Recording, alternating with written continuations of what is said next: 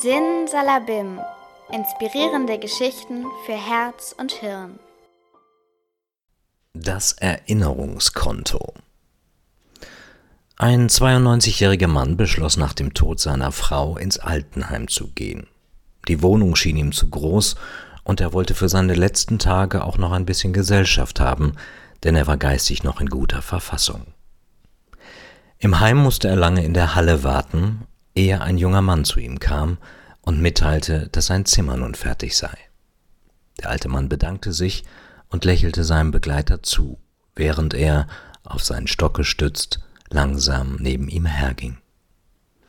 Bevor sie den Aufzug betraten, erhaschte der Alte einen Blick in eines der Zimmer und sagte Mir gefällt es sehr gut.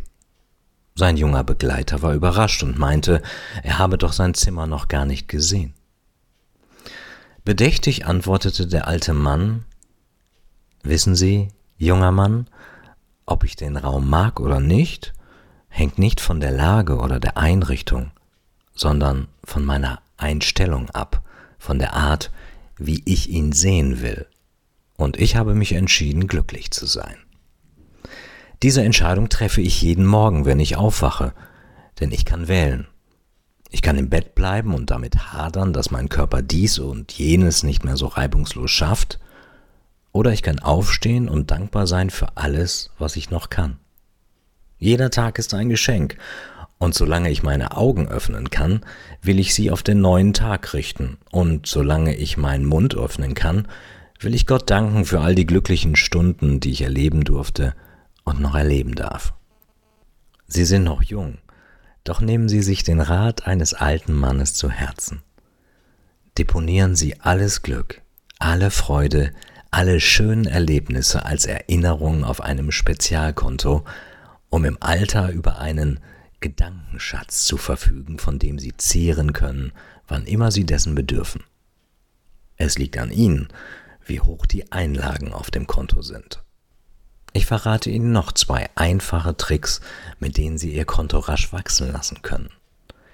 Hegen Sie in Ihrem Herzen nur Liebe und in Ihren Gedanken nur Freude. In dem Bewusstsein, ein solches Konto zu besitzen, verliert die Zukunft ihre Ungewissheit und der Tod seine Angst. Der junge Mann hatte staunend zugehört und bedankte sich nun mit einem strahlenden Leuchten in seinen Augen. Freudig drückte er den Arm des Alten und meinte Vielen Dank. Soeben habe ich ein Erinnerungskonto bei meiner Bank eröffnet, und dieses Gespräch ist die erste Einlage. Mit diesen Worten öffnete er die Tür, um dem neuen Bewohner sein Zimmer zu zeigen. Mit einem Schmunzeln sagte dieser Mir gefällt es sehr gut.